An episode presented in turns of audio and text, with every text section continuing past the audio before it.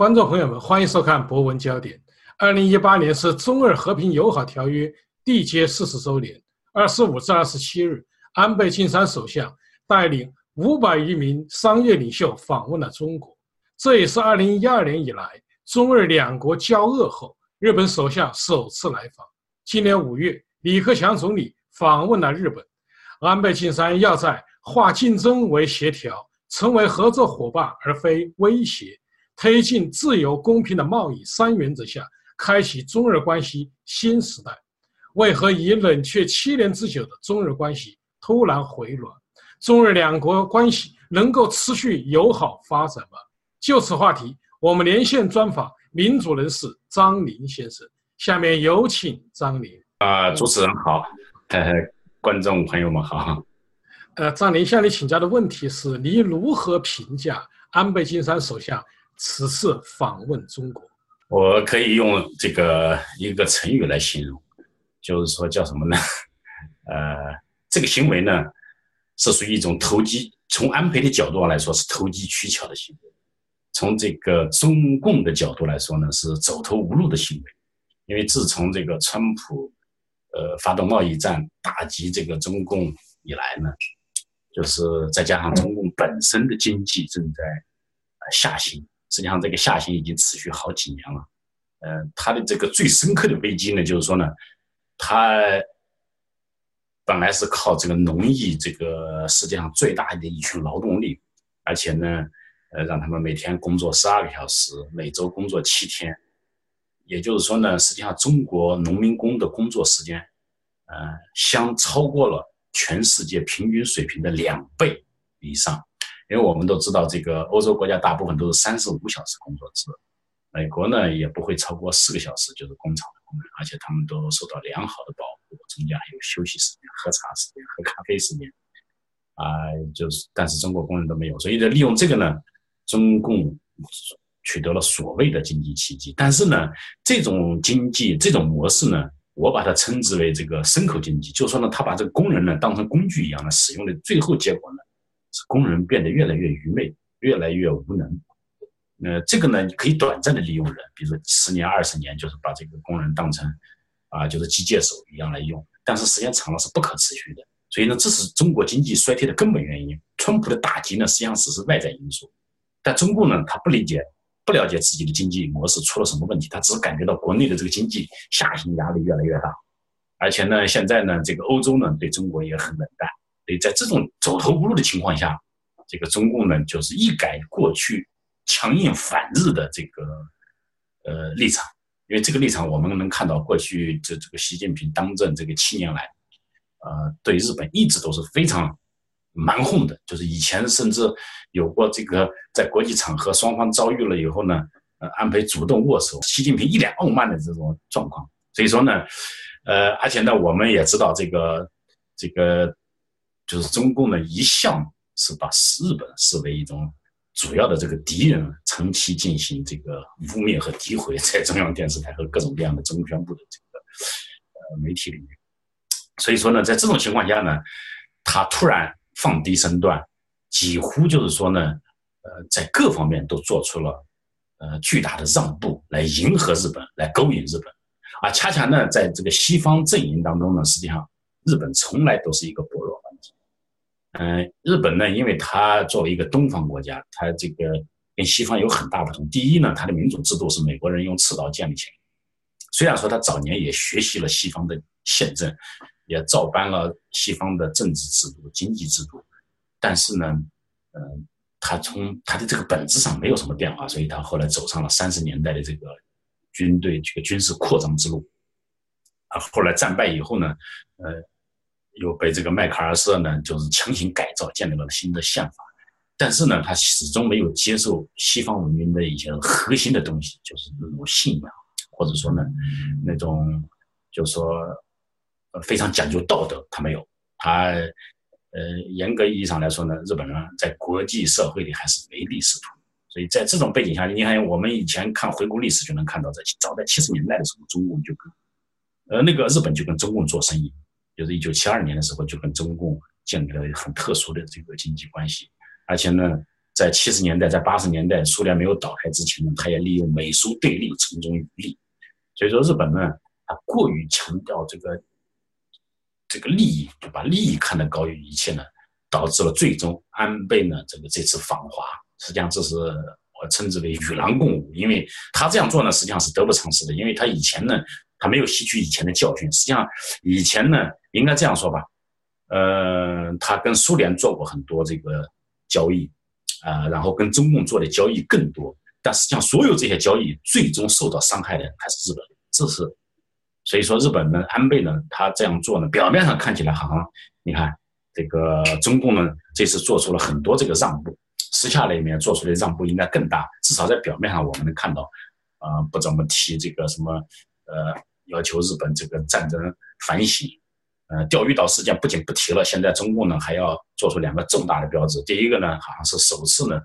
呃，半官方的承认这个钓鱼岛呢不是中国的固有领土。然后呢，同时呢又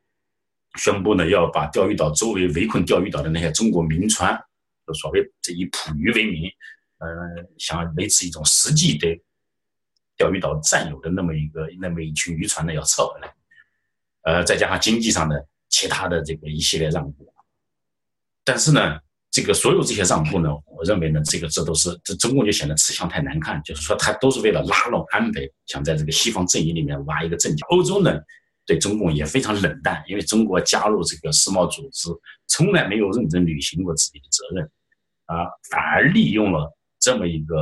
呃，也就是说国际贸易体系来贯彻自己的意志，来赚了很多这个不应该赚的钱。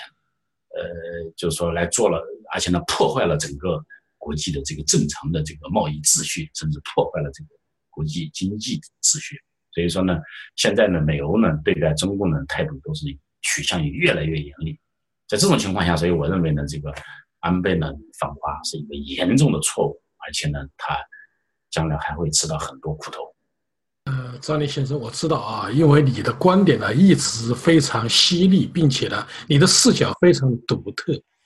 呃，我们呢看到中日关系，我觉得也是很有意思的。毛泽东以前接啊接待那个田中角荣的时候啊，就是中日建交的时候，就跟他说我们非常感谢日本人，如果没有日本人呢，其实就没有共产党的今天。我相信他也是发自肺腑的，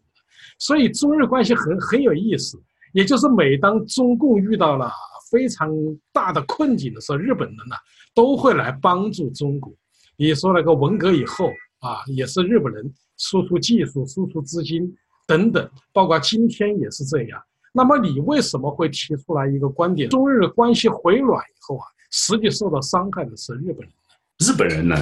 呃，我刚才分析了，他往往就是说在政治上呢目光短浅，比如在二战的时候。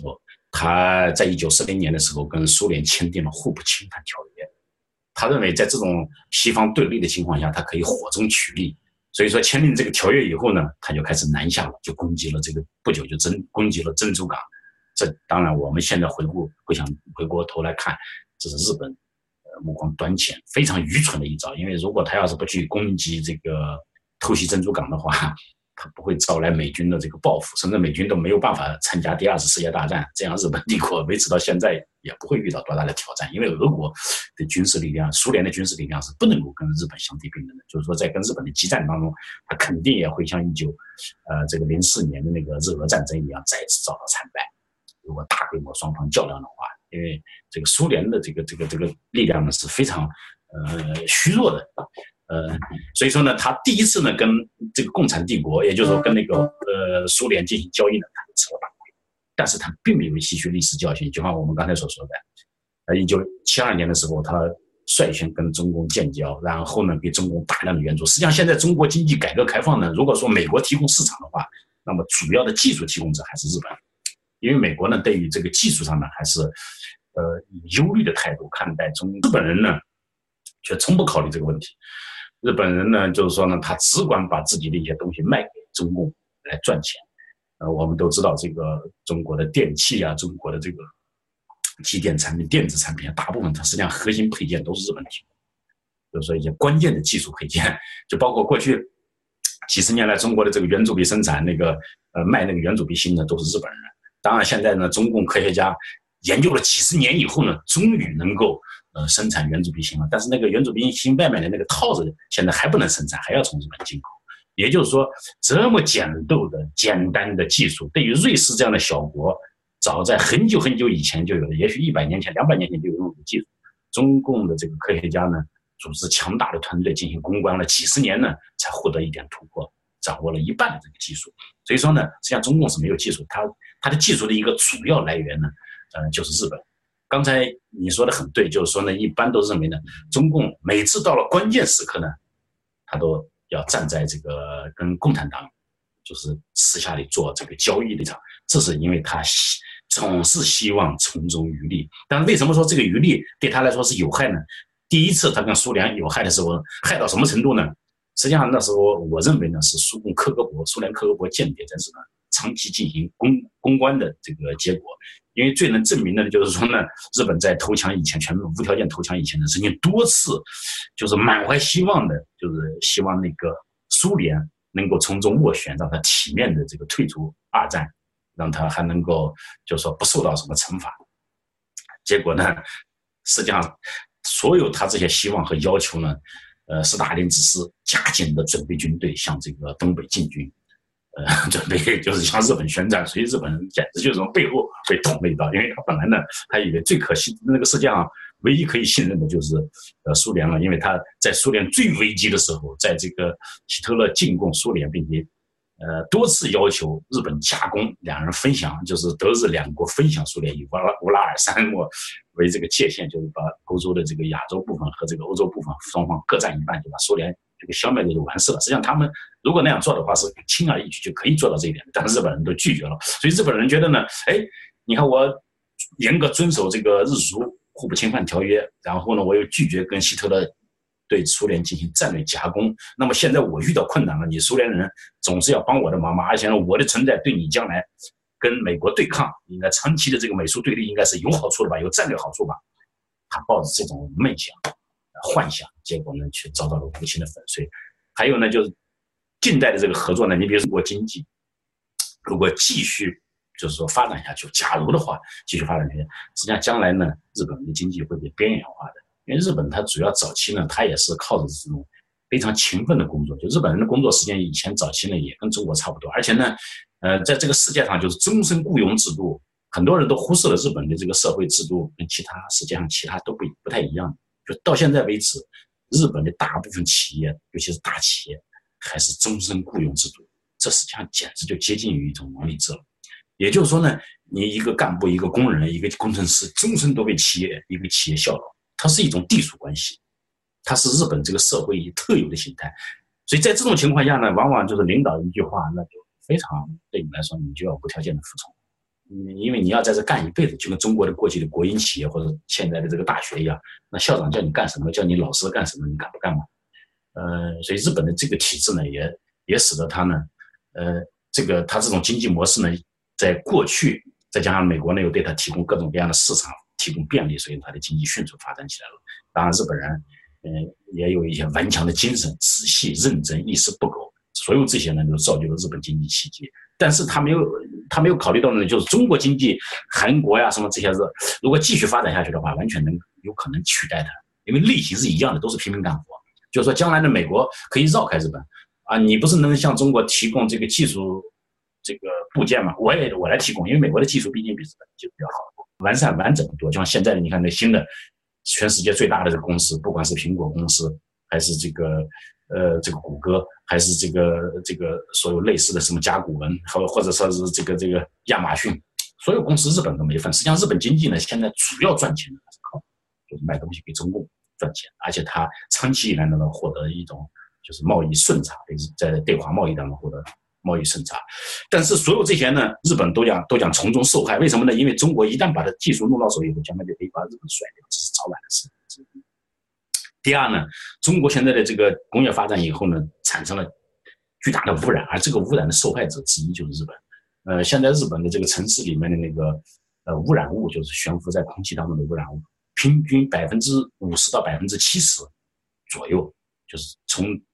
日本列岛的从东到西基本上都来自于中，就是有百分之五十到百分之七十都来自于中国。也就是说呢，一半以上的这个污染物是来自是从中国方向飘过来的。中国的污染呢，只会越来越严重，对日本的威胁呢，只会越来越严重。所以说，日本人呢，可以说这么说呢，他是深受其害。所以这次呢，这个安倍他这样做呢，将来的这个害处呢，可能更明显。为什么呢？因为川普呢是在冷冷的注视这一切，而且尤其他跟中共进行，呃，那个货币置换协议，也就是说双方直接用日币跟人民币兑换，绕开美元，这个也是一种破坏国际秩序的这个行为。这个将来也会导致这个，尤其是美国政界对日本呢，就是看低他，也就是说呢，觉得日本呢，因为特朗普他以前发的推里面都讲得很明显，没快要访问美国了，我即将与他会面。这么多年来，我我们为他们做了很多，呃，我希望能够得到一些报答。实际上，这个言外之意就是说呢，你看，我们保护你们日本几十年了，给你这个便利，给你方便，让你发展经济。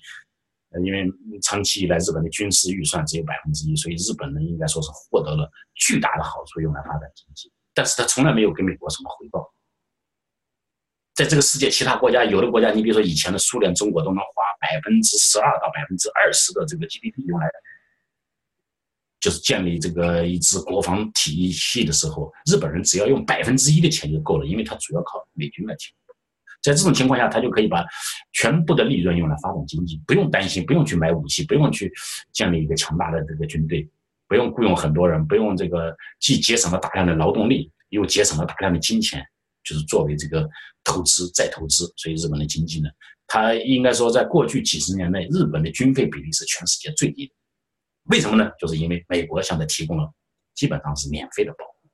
所以说呢，特朗普看来呢说，你看我们保护了你们，尤其，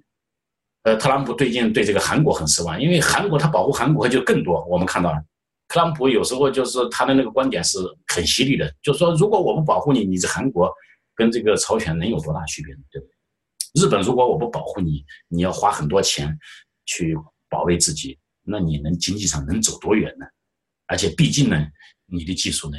说白了也是大部分都是来自美国。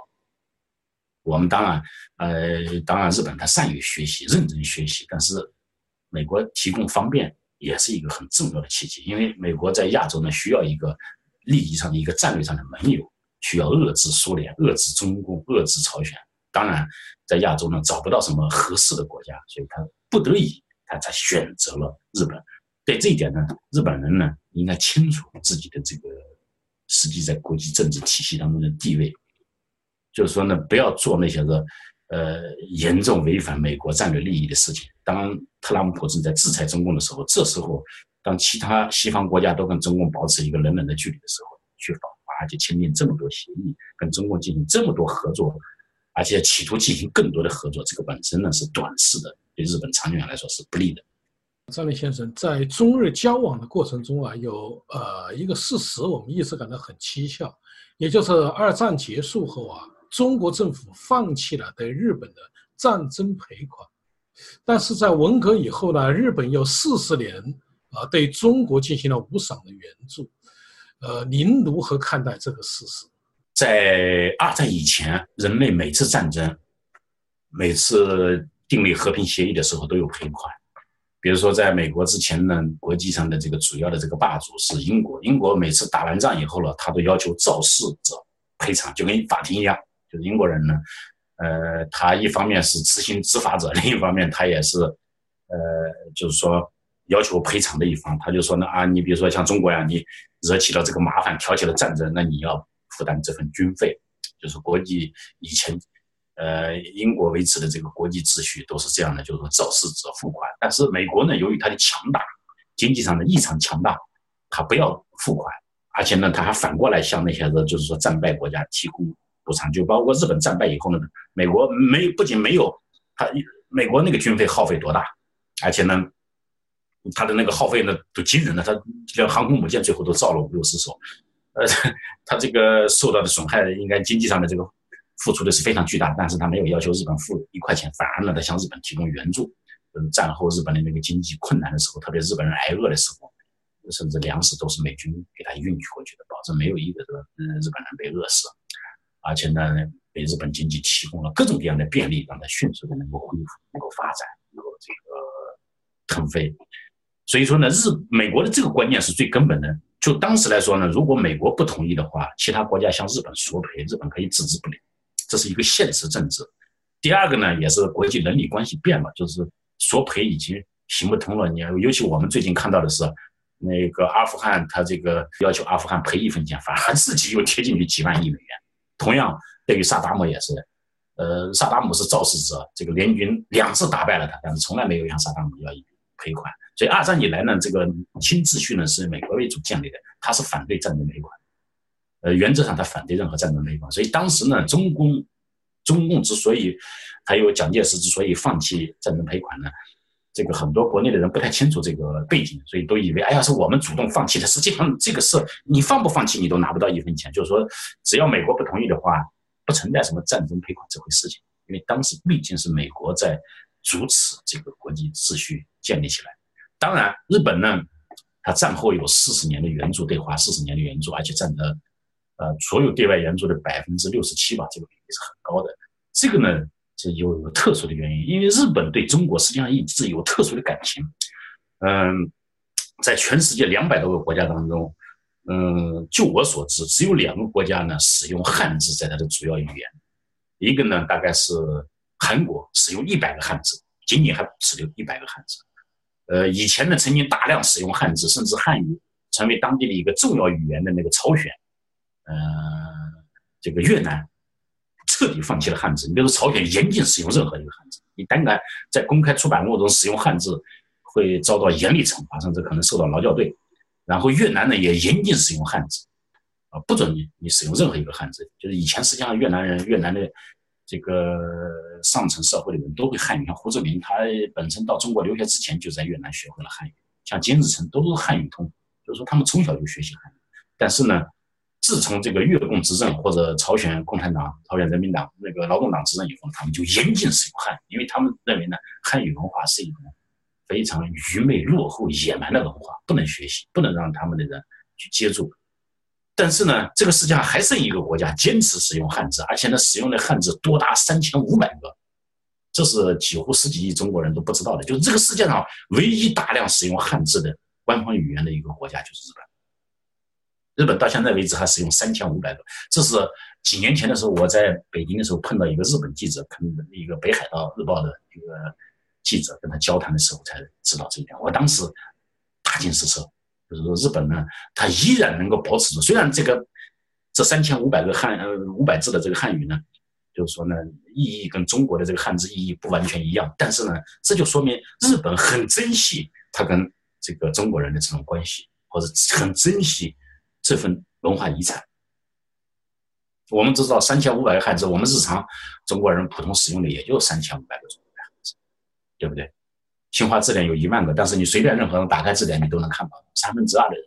不知道，包括我们这些知识分子都不知道，一辈子都在阅读的人都不太清楚那些字怎么读音、怎么使用。就随便你打开字典，你打开看个三页五页，你就会发现那三分之二左右不太清楚怎么回事，至少有一半以上都不知道怎么回事。其实新华字典一过去收录八千五百个，现在也就好像一万零五百个，也就是说呢，半数左右，三分之一到三分之二左右的汉字是大中国人。而日本居然还能够继续保持使用三千五百个汉字，因为日本呢，它毕竟日本它这个民族的构成呢，它有各种各样的原因，嗯，当然有各种各样的说法，但至少呢，它有一部分是来自这个满洲那个地方，就是通古斯那个地方，还有一部分来自山东半岛，呃，还有一部分呢来自这个东南亚这个马来，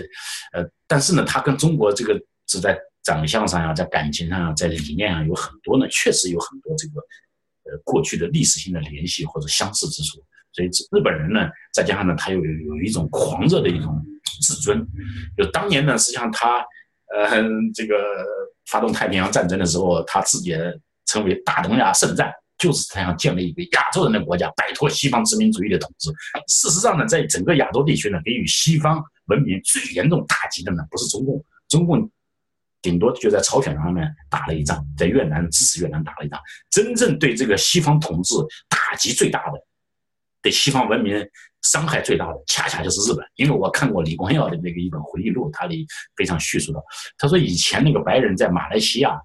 也好，在印度尼西亚也好，在这个新加坡也好，都有至高无上的地位，整个社会次序井然，就是说管理的都非常好，各方面都是非常非常好。但日本人改变了这一切，也就是说，东南亚的大部分的这个版图，呃，彻底被改变了，是日本人干出来的。就包括上海租界被没收，也都是中国大部分租界也是日本人给给他收回来的，是攻占的。所以说呢，真正改变了这个亚洲基本上受西方管理局面的是日本人，这一点呢，也是大部分中国人所不知道的。所以日本呢，它始终有这么一种情节，就是大东亚情节。在这种大东亚情节的这个驱使之下呢，所以每次到了关键的时候，就像你刚才指出的样，一到了危难时候呢，日本人往往呢就跟中共开始私下里勾结，就试图呢他想自重，一看他一看哦，现在正好美中对立对抗，那么我我从中渔利吧，这是一个多好的时机啊！因为平时中共对他是非常仇恨的、极端排斥的，但是这时候的中共就需要他。所以呢，日本呢就抓住这个机会，来与中共苟合。张林先生，其实日本这个民族啊，还是很有很多东西，我认为是值得学习的啊。你比如说，在唐朝的时候，曾经派过遣唐使来中国学习，甚至有的还当官，在朝廷里当官，呃，然后他们回去把中国的典章制度啊带回去。在明治维新的时候，又做出了一个惊人的决定。就是把中国的制度完全放弃了，全盘西化。所以现在日本呢，它是融合中西方，其实是很好的。因为我们学法律就知道，我们的法律啊，呃，基本上都是台湾抄日本的，日本的呃大陆抄台湾的，基本上就是这么一种一种啊脉络。呃，那么我就想问的是，您觉得啊，就是中国人是否还有很多东西需要向日本人学习呢？日本有大量的东西是值得我们学习的，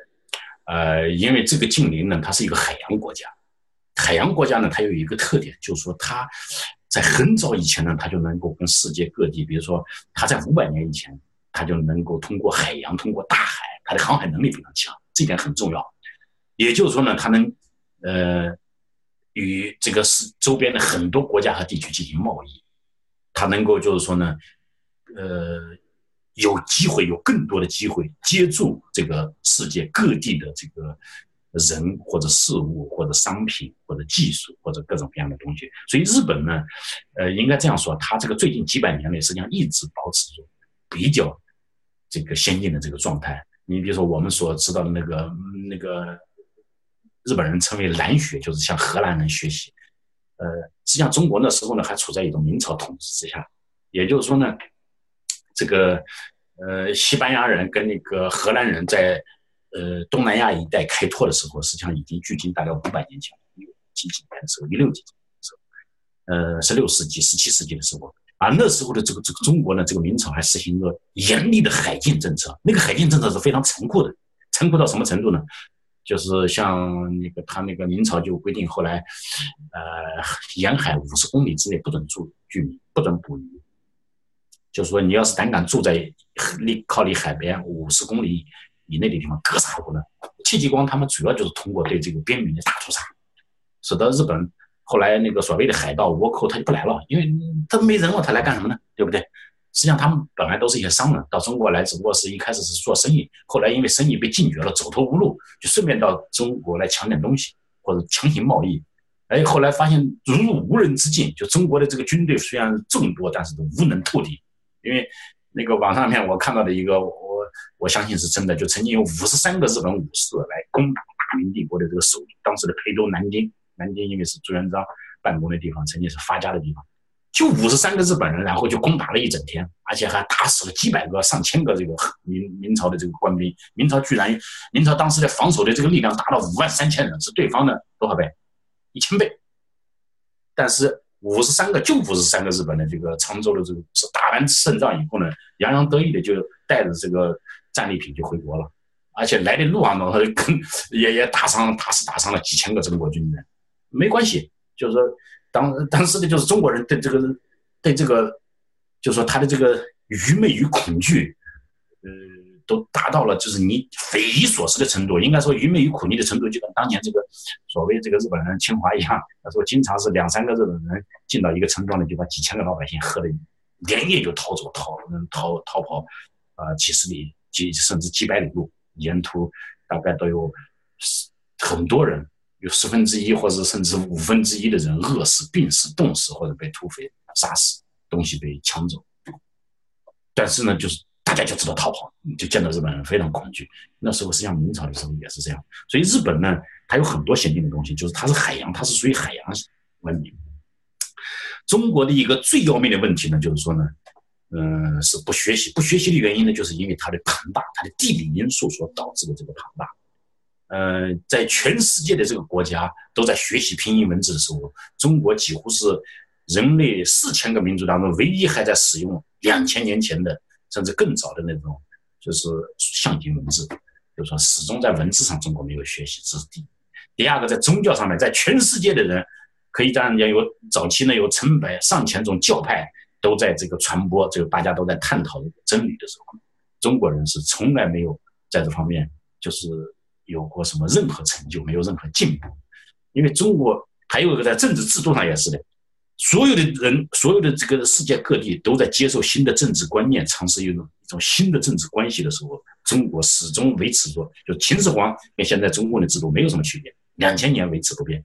所以中国人的这个，甚至你看，我们还有很多可以举例的，就是全世界在一个盘子用筷子在一个盘子里面吃东西的，大概只有中国人，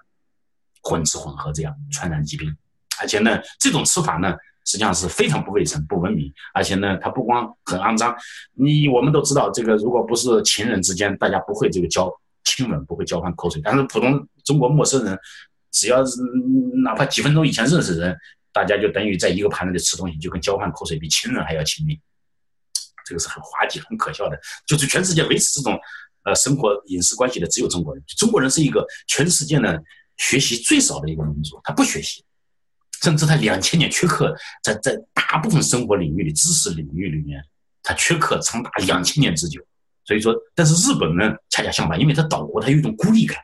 他总是感觉到呢，需要学习。凡是有一点有意思的东西，他都要去学习，哪怕这些东西并不高明，他也要去学习。实际上，很多历史学家都认为，日本学习中国是一个严重的错误。而且，日本人就像你刚才指出的，在明治维新的时候，曾经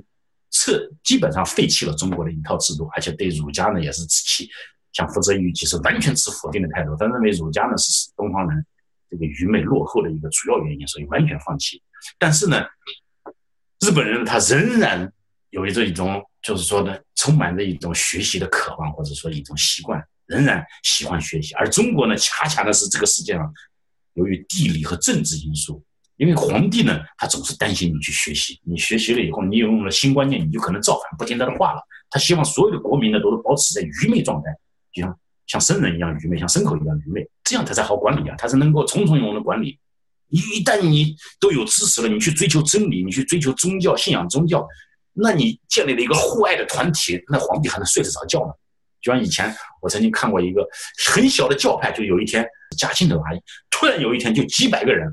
就满攻这个故宫，差点把皇帝给打死。那就是一个很小的教派，就是说这个宗教呢，中共中国两千年来一直对这个各种教派是防范的是非常严密的，就跟现在毛泽东时代一样的，你哪怕有三个人建立一个小小的教派，基督教派，他都说你是邪教。都要把你这个为首者处死，其他人判个无期徒刑或者二十年的。就现在你看，中共对这个法轮功的这个镇压，对新疆人的这个把一百万新疆人关进这个集中营，实际上他又开始了。也就是说呢，中国这个两千年来，实际上就是现在就这样。就中共这几十年来，基本上就在重复着呃两千年来的故事，两千年来的中国的经历。所以说，在这种状态下呢，中国最需要的就是什么呢？就是学习。中国呢，人最需要的就是意识到自己的不足，意识到自己已经。缺课长达两千年，就大部分课程缺课长达两千年，而我们学习的最成功的一个邻居，在亚洲地区就是日本。所以说呢，中国应该全面的向日本学习才对。而且呢，呃，在没有确立这种基本态度之前，中国不会有本质上的进步，不会有真正的进步。他可能比如说经济上，哎呀，最近这几年赚了一些钱，因为利用西方的仁慈赚这个贸易。在这个世界贸易这个制度的控制，然后再加上呢，把这个农民工呢当成牲口一样的来来来来来意识，强迫他们长时间的劳动，这当然可以赚点血汗钱。因为西方人他总是讲究生活，他要关心世事，他要呃周末到教堂去，他当然没有那么多时间像牲口一样干活。你要拼命的干活，你当然能挣钱。就美国的华人，我们能看到，有的人打两份工，打三份工，他当然能可以赚到几倍的收入，再想方设法偷税漏税，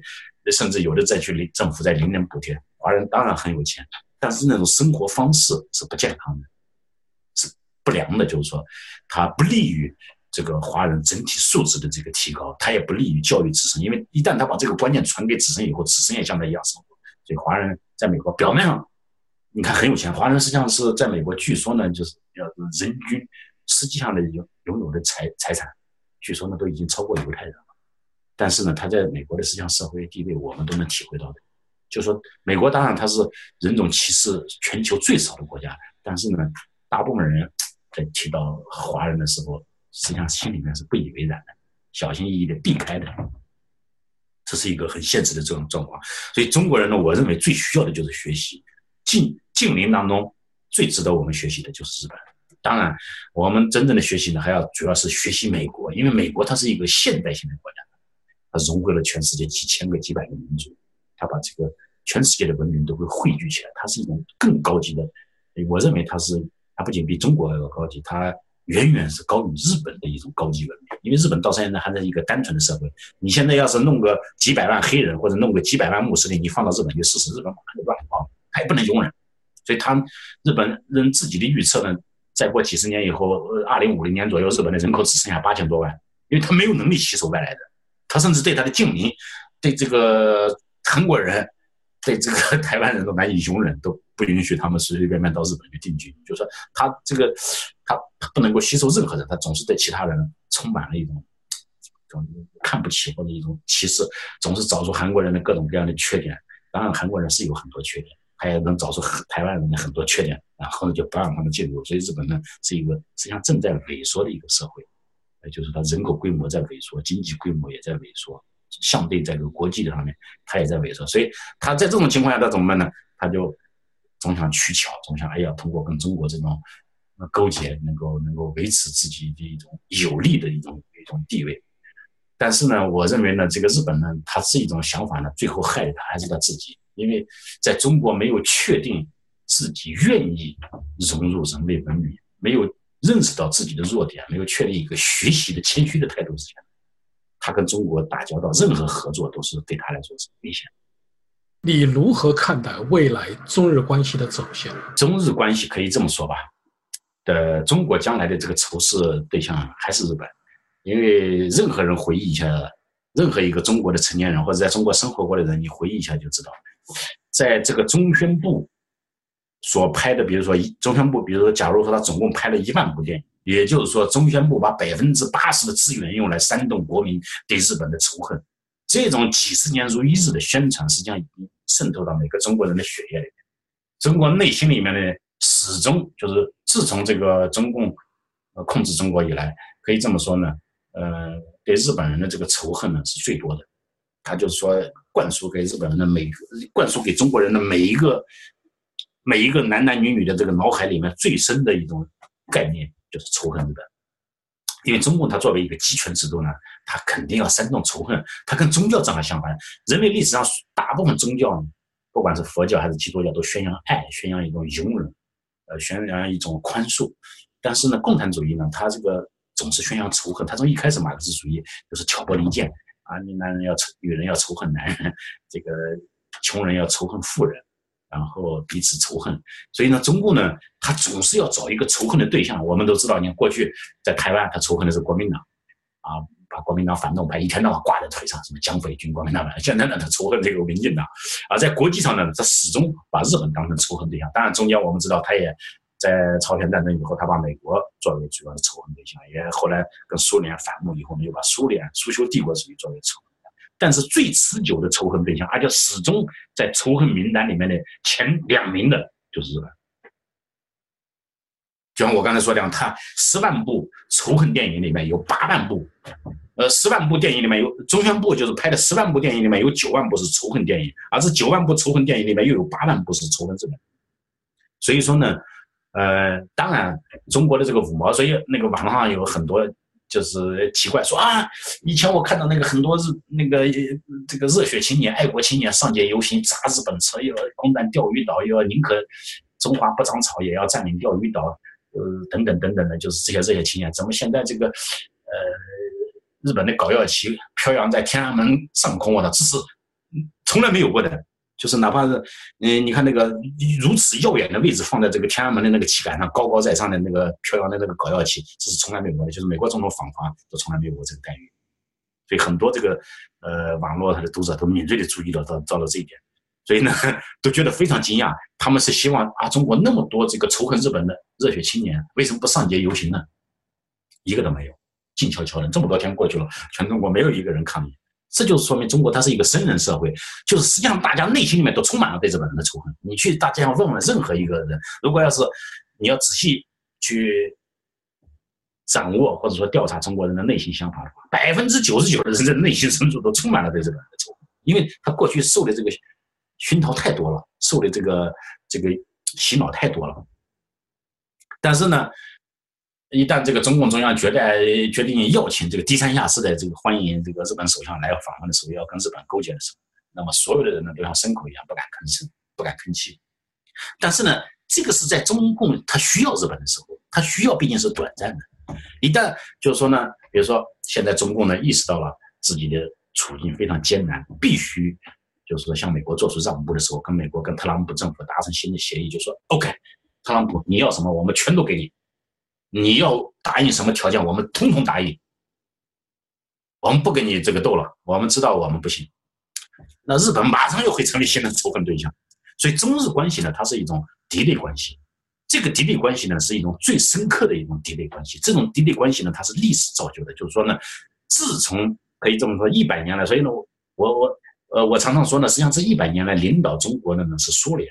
苏联就通过克格勃这么一个小小的工具呢，就制定了日本、中国的两个方向。第一个呢，它的这个共产主义制度建立在中国建立了共产主义制度，建立一个民族主义国家和共产主义制度。第二个呢，或者社会主义制度。第三个呢，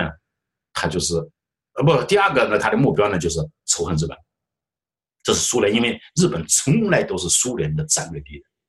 苏联在这个世界上。西头的主要敌人是德国，东头的主要敌人是日本，因为其他的美英呢离它距离都很远，嗯，而且呢，对于一个专制这个国家来说，他的仇人始终都是他的邻居，所以这苏联的敌人是日本。实际上，日本人是本来他应该是成为中国人的朋友的，但是呢，因为苏联的敌人是日本，所以中国的敌人也就成了。就是我们是一个被严重洗脑的国家，是一个被苏联人控制的这个国家。我们很多人也许觉得奇怪啊，你看，你看，现在苏联现在都不怎么样。但是我们不要忘了，我们这个民族仅仅是人数众多，这个人数众多呢，大部分都是没用的，这只会服从命令。嗯，当年满洲人几万人就可以横扫这个一亿多中国人，就像打猎一样。那中国人都是迎面就这样一一片一片的跪倒在一片，中国人只是跪在地上，就像草一样，就像。网上所说的，哎呀，割韭菜的时候到了。中国人就像韭菜一样，就像麦子一样，只是挨割的份。中国这个生命卑微到呢，就是自古以来呢，你看不到这个“草民”这个词，你在英语里找不到，在任何一种语言里都找不到，只有在中文里才能找到。中国人都是自称草民。所以前段时间有人抨击我的这个身份证的时候，我说中国人自称自己是草民，草是一种更低级的生命，就像韭菜一样，只能挨割。到时候就收割，而且呢，他从来就统治者不会给他任何东西。草民呢，草到什么程度呢？庄稼有时候还要施点化肥，施点水，草都不用施化肥，不用水，需要的时候就拿镰刀去割，收割就完事了。不需要的时候放一把火给它烧掉。实际上，中国人绝大部分中国人两千年来一直就像草一样，野草一样，就统治者需要了，哎呀，给它割掉，拿去喂牛喂猪；不需要的时候放把火给它烧了。或者根本就不予理睬，因为草呢，它是固定生活的那个地方，就是它是一种非常低贱的生命，一种植物。我们也知道，大自然最低贱的植物也就是草，野草，啊，它只要有一点土壤，有一点水，它就能生存。就像中国人一样，只要有口吃的就行了，就是把这个生存当成第一，跟草的这个世界观是一样的，跟草的这个生命观念是一样的。所以在在这种情况下呢。中日的这个仇恨和对立是必然的，呃，应该这样说吧？你看，长期以来困扰日本的都是朝鲜，实际上中国是对它的构成威胁更大。啊，中国呢，因为现在毕竟呢，它这个经济实力要比朝鲜强大，它能够造出来足以威胁日本的这个武器。当然，现在它还没有达到这个因为他现在还没有转向。如果他要是完成转向的话，他应该能够造出来突破，就是说美国那个导弹防御体系的，至少可以攻击日本的武器，它能够造出来。而且特朗普最近的态度呢，也越来越鲜明了，他不会这样长期的无偿的去保卫日本。上次他对这个，他就是有一个讲话，他就问他的国防部长，呃，他问他的那个将领，就说这个韩国的这个萨德系统是谁在出钱？结果韩国将领说回答我不知道。然后呢，他说那你给我查一查，到底谁在出钱？最后回答特朗普的时候呢，韩国驻韩国的美军将领也还是韩国。特朗普说我已经查清楚了，这些钱是美国人拨款的。我们为什么要长期拨款十亿美元去保卫一个国家？这个国家呢，从来。都不知道回报我们美国，我们为什么要这样做？你韩国，你你爱怎么样就怎么样好了，你就变成另一个朝鲜，你对我们美国没有什么影响。你日本，我们为什么要长期保卫你？让你取得一种经济上更有利的地位来？我们美国人需要缴纳很高的税收，美国长期这个它的 GDP 的百分之三到百分之六是用来维持军队。呃，现在甚至是百分之三点几，将近百分之四。啊，在高峰的时候呢，最高的时候，当二战的时候，它那都能占到一半左右。而战后呢，就朝鲜战争的时候，它也能占到百分之六七的左右。就现在，它长期维持，就说呢，美国人为了维持这个国际的这个秩序和平的话，他是花了巨大的钱的。因为国际社会的安全主要是美国靠美国维持的。他要如果美国不维持的话，全世界马上就会进入战争状态。我估计，呃，如果现在美国要是退出国际秩序，说啊，你们这个是。爱怎么样就怎么样，各个国家爱怎么打就怎么打的话，马上全世界很大量的国家和地区就会陷入战争状态。我估计中呃人类的人口不会再保持在七十亿，可能经过几年战争以后会会打掉一半左右，会有一半人左右饿死。因为还有一个美国呢，还提供了农业技术，如果没有美国的农业技术的话，现在全人类也有一半人会饿死。所以说中日的这个对立呢是长期的，日本人应该充分的对这一点有清醒的认识，因为就是。说日本的国民跟中国的国民观念已经格格不入了，呃，而且呢，中国的这个人呢，从内心里面呢，可以这么说，在中国没人没有获得自由以前，这份对日本人的仇恨，只要中宣部存在，它就始终存在。所以呢，中日从前景上来说是只是一种呃短时期内的勾结，啊，不可能成为，永远不可能成为盟友，呃，至少在可见的未来。中日关系是不可能改善，所以日本呢应该清醒的意识到中国是他对他的一个主要威胁，因为中国呢真的威胁他对美国对欧洲，毕竟有距离上的这个遥远，不构成致命的威胁。就如果将来这个中共的这个统治者要发疯的话、疯狂的话，像崇祯皇帝晚年，或者说像隋炀帝晚年，或者像很多中国历史上的皇帝，甚至三分之一万左右的皇帝，皇帝到了这个晚年都会陷入糊涂。就跟人类任何老年人一样的，都陷入糊涂和疯狂状态的话，如果他下令毁灭一个国家的话，我相信他们首选对象就是日本。观众朋友们，张林先生告诉我们，中日关系重新修好的主要原因是中美贸易战，使中方啊急于寻求战略突破。日本在文革后期曾给予中国长达四十多年的无偿的经济援助。日本是一个高度文明的国家。中国有太多的东西需要向日本学习。尽管张林先生对中日关系的看法呀比较消极，认为两国未来很难成为朋友，但我们还是衷心希望中日两国长期友好相处。好，各位观众朋友，今天的节目到此，感谢您的收看，也感谢张林先生。